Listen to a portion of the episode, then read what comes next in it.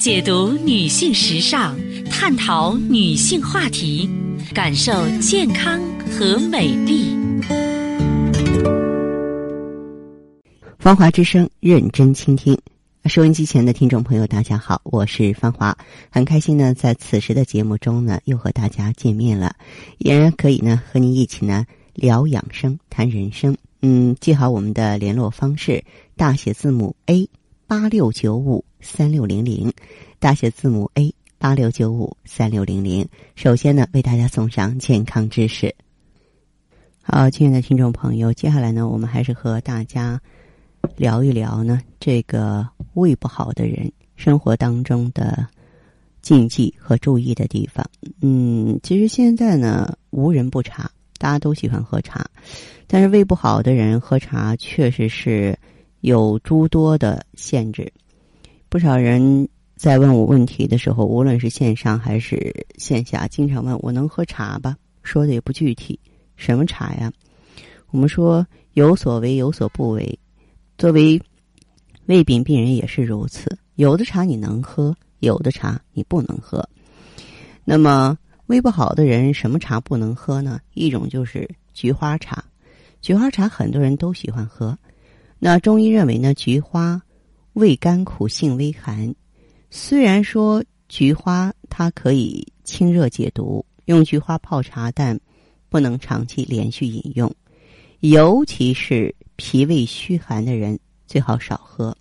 如果喝太多，就会引起胃部不适，导致反酸。还有就是绿茶啊，绿茶名气很大，对吧？营养成分也很高，但是话说回来，绿茶也是凉性的，胃寒的人也不能喝。你像龙井、碧螺春、毛尖都是上等的绿茶，但如果你胃疼、胃寒，你经常喝这些茶，会加重或引起胃部的不适。还有黄茶，黄茶可能喝的人并不多，嗯，但是呢，嗯，你像君山银针，它就是黄茶。黄茶也是凉性的，也不适合胃寒者喝啊。这个当然它在市面上不是很多嘛，咱们就简单一说。再就是白茶，白茶呢，呃，很多人拿什么老白茶去减肥，但是也不能多喝。实际上的老白茶是比较稀少的，大家买的那些可能都不是正宗的，呃，但它是凉性的，不适合胃寒者。再就是生普洱。很多人觉得这个普洱茶吧对身体啊有帮助。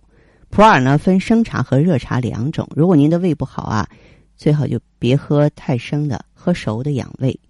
那现在人呢生活节奏比较快，凉茶呢是很多人的挚爱，但是因为凉茶很寒嘛，对有胃病的人说不好，因此呢尽量少喝啊。嗯，而且呢就喝茶的时间呢也有一些禁忌，比方说。呃，不宜在这个餐前和睡前喝茶，最好是在餐后、餐间饮茶。餐前喝茶呢，容易刺激肠胃，尤其是绿茶。那么睡前喝茶呢，容易影响睡眠品质。茶水不宜过浓，也不宜放置太久。啊，服用药物的时候不可以用茶水配服，会影响药效。孕妇喝茶不宜太多，会影响铁元素的吸收，容易引起贫血。那么。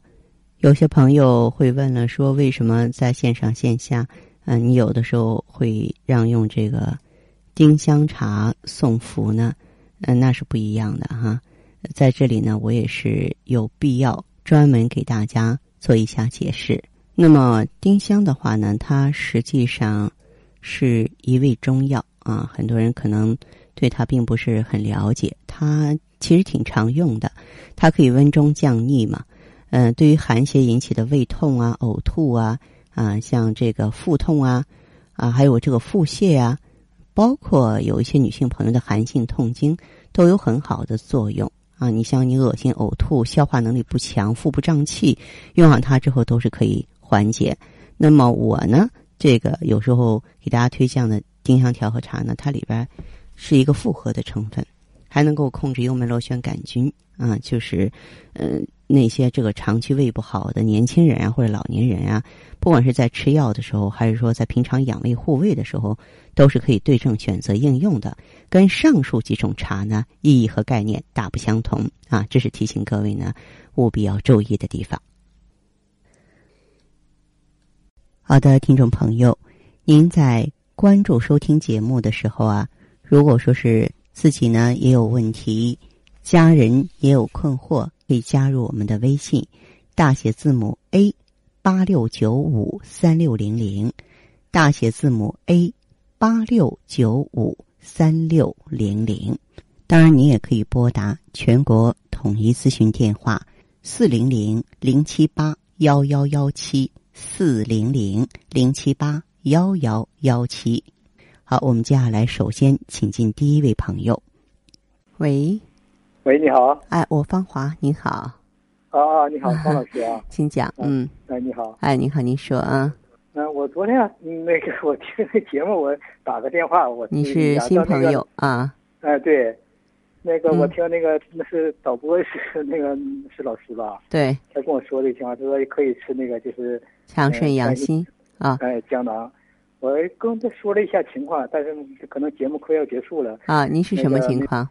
就是说不是我本人，就是说的，嗯嗯，我家属啊，他五十多岁，五十多岁呢，就是哎，就是嗯，跟平常人不一样，就是说的，嗯，大伙呢，就是说的别人呢，就是嗯。就是像夏天吧，嗯，夏天就说的，嗯，都能受得了哈。但是他呢，就说的跟别人不不同，嗯，就是脸上呢就是淌汗，哦，别人呢都反正感觉特别怕热，温度一高的时候他出汗很多。哎，对，就特别现在就是冬天在这个楼上住啊，嗯，这不是有取暖吗？嗯，每天窗户都得开着，他就受不了。别人就是说的，嗯，也热热，但是都能嗯能挺得住，他就不行，嗯，满脸就是汗。理解理解啊，这种人的话，一般来说都是气虚，叫做气不敛筋，对，就是气固摄不足身体里边的津液了。嗯嗯，对。气虚。嗯。像这种情况的话，应该怎么办呢？他除了这个情况的话，还有什么？嗯，心脏不太好。心脏不太好。嗯。啊。有心脏病。说的全面一点，比方说。睡觉好吗？嗯，睡觉就是稍微有点动静就行了，睡眠不是那么太好。啊，稍微有点动静就好。嗯，有没有这个腰骨关节酸痛的现象？那个没有。没有哈。嗯。他的大小便正常吗？嗯，排便好像大小便好，嗯，排便好像有点稍微干点吧。那个，嗯，好像几天那个排一次。啊。嗯，几天排一次，不是那么呃，不是那么正常。像咱们正常人，每天都是早晨一次哈。他常规吃的药物是什么？然后他就是有时候，要是时间长不排便，四五天、五六天不排便的话，他就吃点药，就是那个缓解缓解。嗯，排了以后就不吃了，就这么个情况。嗯，这这个不行。嗯，这个怎么？嗯，他也不在这边，他在那个东北那边，我在这边。哦，你们不在一起哈？对对对，不在一起，这个不好。为什么呢？你得想方设法的来给他调整这一切。我觉得他老是去顶一顶，顶一顶，但是人有顶不住的时候，你知道吗？嗯。啊，治疗这个病的话，得不能取巧，应该天天做足功课，然后你就什么，你就可以给他应用强肾养心胶囊。啊，强肾养心胶囊它是交通心肾的。你比方说，他出汗，汗为心之液。这个如果说是出汗多的话呢，这个人啊，心脏是一定不好的。但是咱们用上强肾养心胶囊之后，交通心肾就等于说我把肾中的元气抽掉取来，我去保护心脏了。这样的话，它气足的话，出汗就少，而且心脏好，心脏它就能够得到滋养了。这个汗在。身体里边就像心脏的润滑油一样，汗少的人，我们最简单一个例子就就算运动员吧，啊，跑步的时候大汗淋漓，他呼哧呼哧喘气，上气不接下气的是吧？其实承受压力的不光是肺，还有心脏。所以我想呢，他的这个情况的话，完全可以应用强肾养心。嗯。那个方老师，我问一下，就说他像他这种情况的话，嗯，要是分疗程的话，得几个疗程啊？他的这个状况出现多久了？哎呀，这个出现多久了？这个你还能记起来吗？啊？能有一年多，一年两，一年到两年呢？一到两年的时间啊。啊。那他也是个慢性病程，你就最好是给他坚持一个周期。可以停药，可以停药，对，并不是说我需要无休无止的用下去。哦，嗯，对。那行，好吧。嗯，行，麻烦你了，方老师。不麻烦，好的，好，再见哈。嗯，好，再见。嗯嗯。好，各位亲爱的听友，节目时间所剩不多了，感谢关注和收听，下次节目我们再见。